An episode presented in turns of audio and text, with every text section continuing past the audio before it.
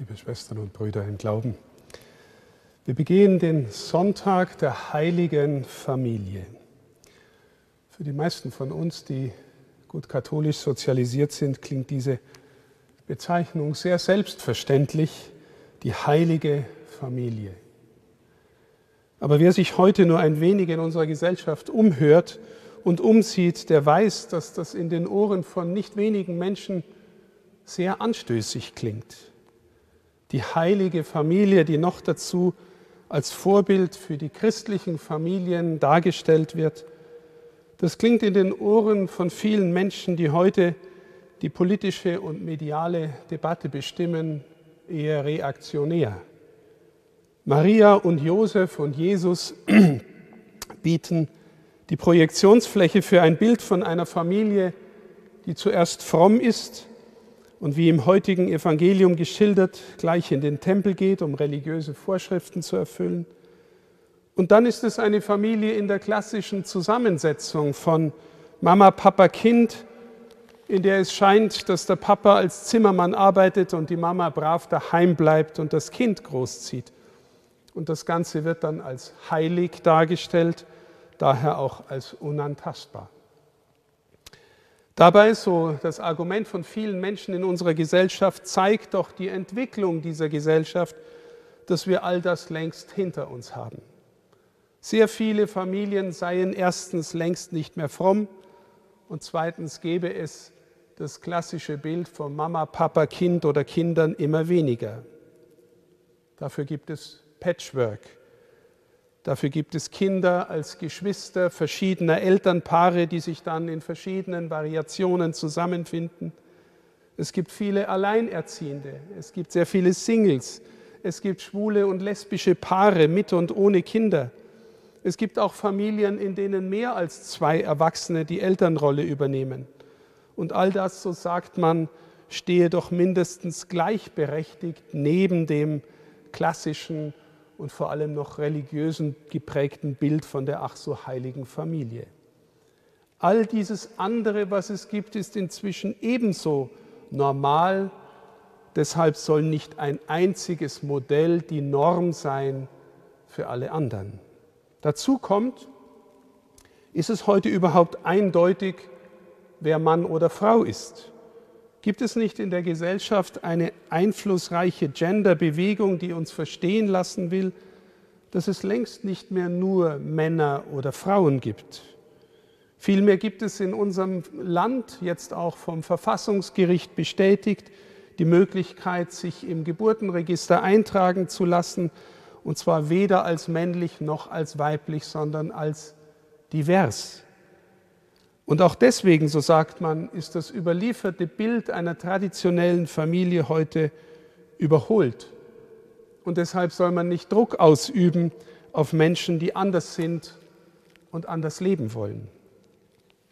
Wir sehen, liebe Schwestern und Brüder, wie sich innerhalb von wenigen Jahren unsere Gesellschaft verändert hat im Blick auf das, was Familie und Zusammenleben heißt. Und viele von uns erfahren, dass sie ins Abseits geraten, wenn sie einfach nur an ihrem katholischen Glauben festhalten wollen und auch an dem vom Glauben her überlieferten Blick auf Familie. Nicht wenige von uns fühlen sich inzwischen auch politisch eher heimatlos, weil sie erleben, wie das, was von ihnen als gewohnt oder normal empfunden wird, inzwischen von solchen politischen Kräften vereinnahmt wird, die andererseits nicht automatisch mit christlicher Menschenfreundlichkeit gegenüber allen Menschen glänzen. Viele Gläubige fühlen sich dann im Dilemma, weil sie im politischen Diskurs schnell in die Ecke gestellt werden, in der sie sich selber gar nicht sehen wollen. Wie gehen wir mit dieser Situation um, liebe Schwestern und Brüder, wenn wir an dem festhalten wollen, was andere dann schnell mit Begriffen belegen wie ewig gestrig, reaktionär oder gar fundamentalistisch. Vielleicht zunächst ein Wort zu der Sache mit dem Normalen und der Norm. Es ist ja, liebe Schwestern und Brüder, eine ganz einfach einzusehende Tatsache, dass im Grunde jeder heute lebende Mensch aus der geschlechtlichen Begegnung zwischen einem Mann und einer Frau hervorgegangen ist. Deshalb ist jeder von uns heute schon oder heute noch von Grund auf Teil des ganz Normalen, Teil des Konzeptes Mama, Papa, Kind, ob er oder sie will oder nicht. Und selbst wenn die Erzeugung eines Kindes im Labor stattgefunden hat, dann braucht man immer noch zwei Formen von Geschlechtszellen, nämlich Samenzellen, die von einem Mann hervorgebracht werden, und Eizellen, die von einer Frau stammen. Und soweit ich informiert bin, gibt es dann biologisch tatsächlich auch nur diese zwei Geschlechter, Männer oder Frauen. Und dort, wo es dann tatsächlich so etwas wie Intersexualität gibt, dort hat die Natur die Variante eines Menschen hervorgebracht, dem etwas fehlt, nämlich die Zugehörigkeit zu einem der beiden Geschlechter, die klare Zuordnung. Und damit fehlt so einem Menschen im Grunde auch fast immer die Fähigkeit, sich fortzupflanzen. All das liegt wohl einfach daran, dass auch unsere Schöpfung nicht vorhersehbar fehlerlos wirkt so wie auch ausnahmslos jeder Mensch nicht mehr ganz heil ist, so ist auch die Schöpfung nicht ganz heil. Sie ist der Vergänglichkeit unterworfen und in ihr ereignen sich Abweichungen von Prozessen, die wir als normal empfinden und die uns dann Fragen zurücklassen, solche Abweichungen. Es kommt vor, das wissen wir alle, dass Menschen geboren werden, die einen Mangel leiden. Jemand wird blind geboren oder jemand kommt mit einem Herzfehler zur Welt oder mit anderen Beeinträchtigungen. Und wie solche Beeinträchtigungen nicht einfach zum normalen Verlauf normaler Prozesse gehören, die wir kennen, so erwarten wir bei einer Geburt eines Menschen auch nicht einen Menschen, der biologisch keine klare Zuordnung zu einem der beiden Geschlechter hat, auch wenn es das in seltenen Fällen tatsächlich gibt. Solche Menschen sind dann aber aus meiner Sicht nicht ein eigenes drittes Geschlecht, sondern es sind Menschen, die selbstverständlich mit aller Menschenwürde und Personenrechten ausgestattet sind, denen aber einfach diese Zuordnung fehlt, die mit so einer Beeinträchtigung auf die Welt kommen. Dann gibt es weiterhin Menschen, die biologisch klar als männlich oder weiblich aufwachsen, die sich aber in dieser geschlechtlichen Identität falsch fühlen und die deshalb gerne eine Veränderung wünschen. Sie werden Transpersonen genannt oder nennen sich selbst so. Die Fragen, Entwicklungen, Entscheidungen, die hinter solchen Prozessen stehen, sind oft sehr komplex, auch schmerzhaft, sehr individuell und deshalb will ich auch nicht groß darüber urteilen, kann es auch nicht, weil ich wenig Erfahrung mit solchen Menschen habe. Was ich aber aus der Sicht des Glaubens und der Sicht auf die natürlichen Prozesse unserer Schöpfung dazulegen kann, ist Folgendes.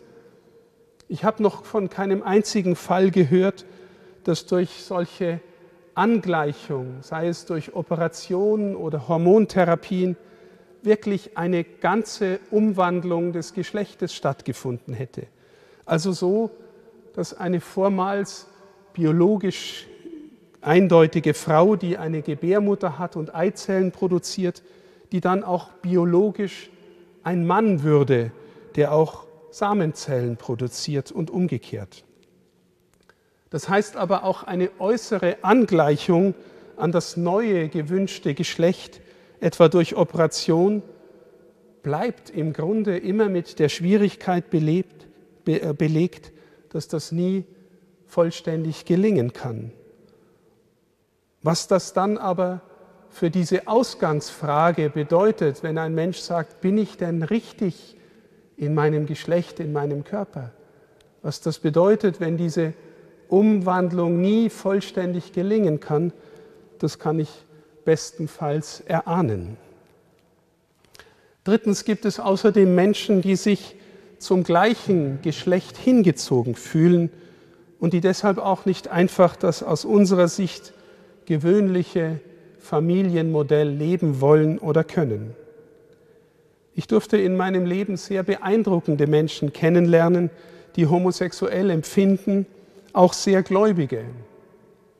Und darunter sind solche, die in gleichgeschlechtlichen Partnerschaften leben und sie, die zutiefst unter dem leiden, was die Kirche zur Homosexualität sagt.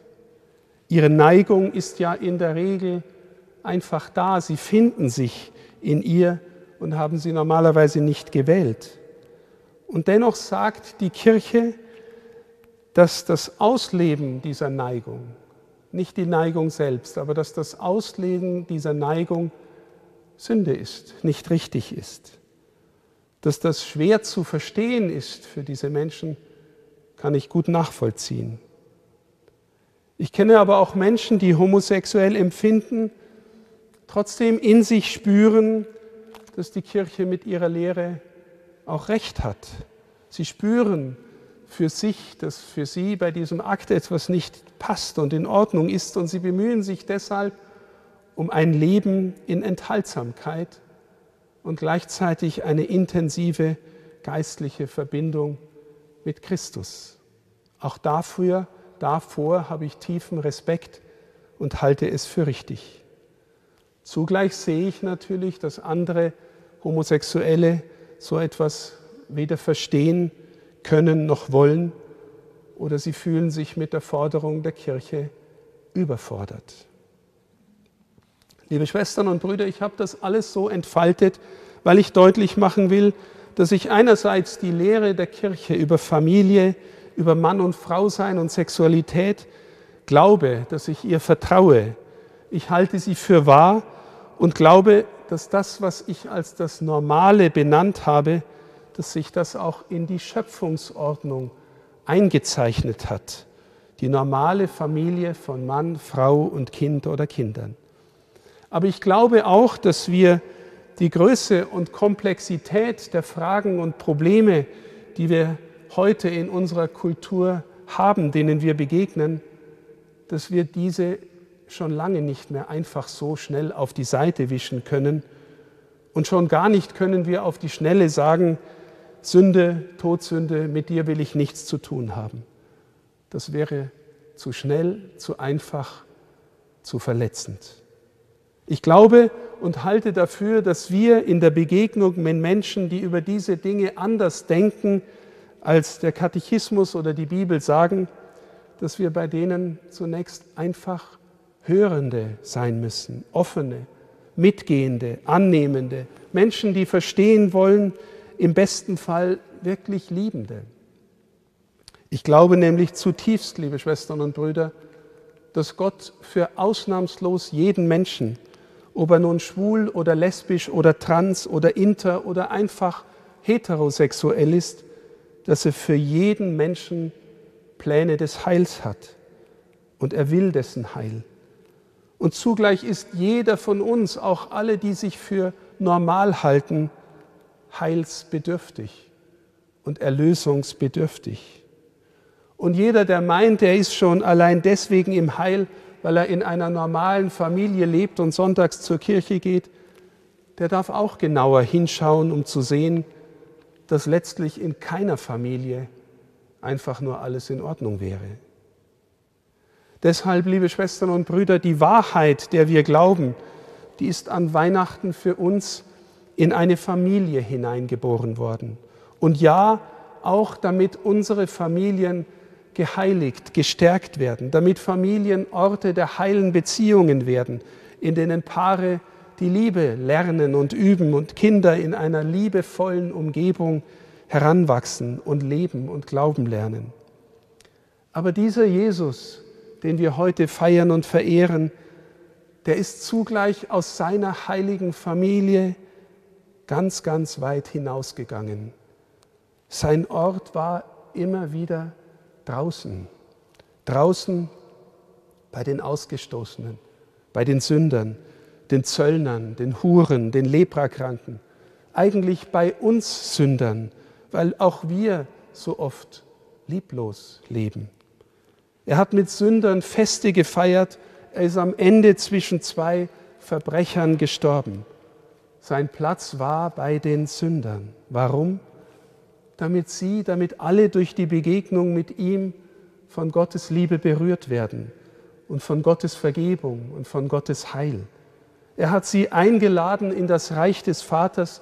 Er hat sie hineingeliebt, ist selbst für sie hineingestorben, damit sie durch ihn hindurchgehen können in dieses Reich.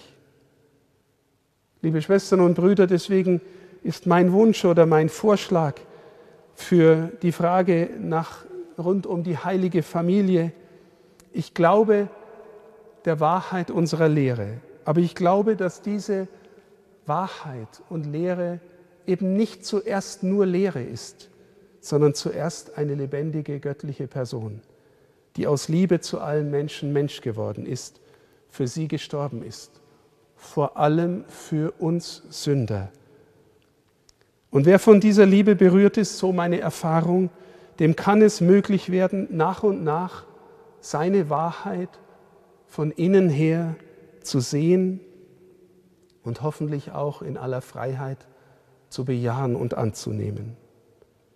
Einstweilen bleibt uns, so gut es geht, allen Menschen Weggefährten zu sein, wenn sie es wollen. Und zwar, was auch immer sie über unsere Lehre denken. Und wenn wir gefragt werden, warum wir leben, wie wir leben, dann können wir auf unseren Herrn verweisen und auf sein Evangelium. Und darauf, dass es die Begegnung mit Jesus ist, die Leben verändern kann. Und die dann auch besser sehen lässt, warum die Kirche das Evangelium von der Familie lehrt. Und warum dieses Evangelium zugleich eine Einladung ist in die große Gottesfamilie aller Kinder des einen Vaters. Denn die Wahrheit der Kirche siegt letztlich nur als Liebe. Amen.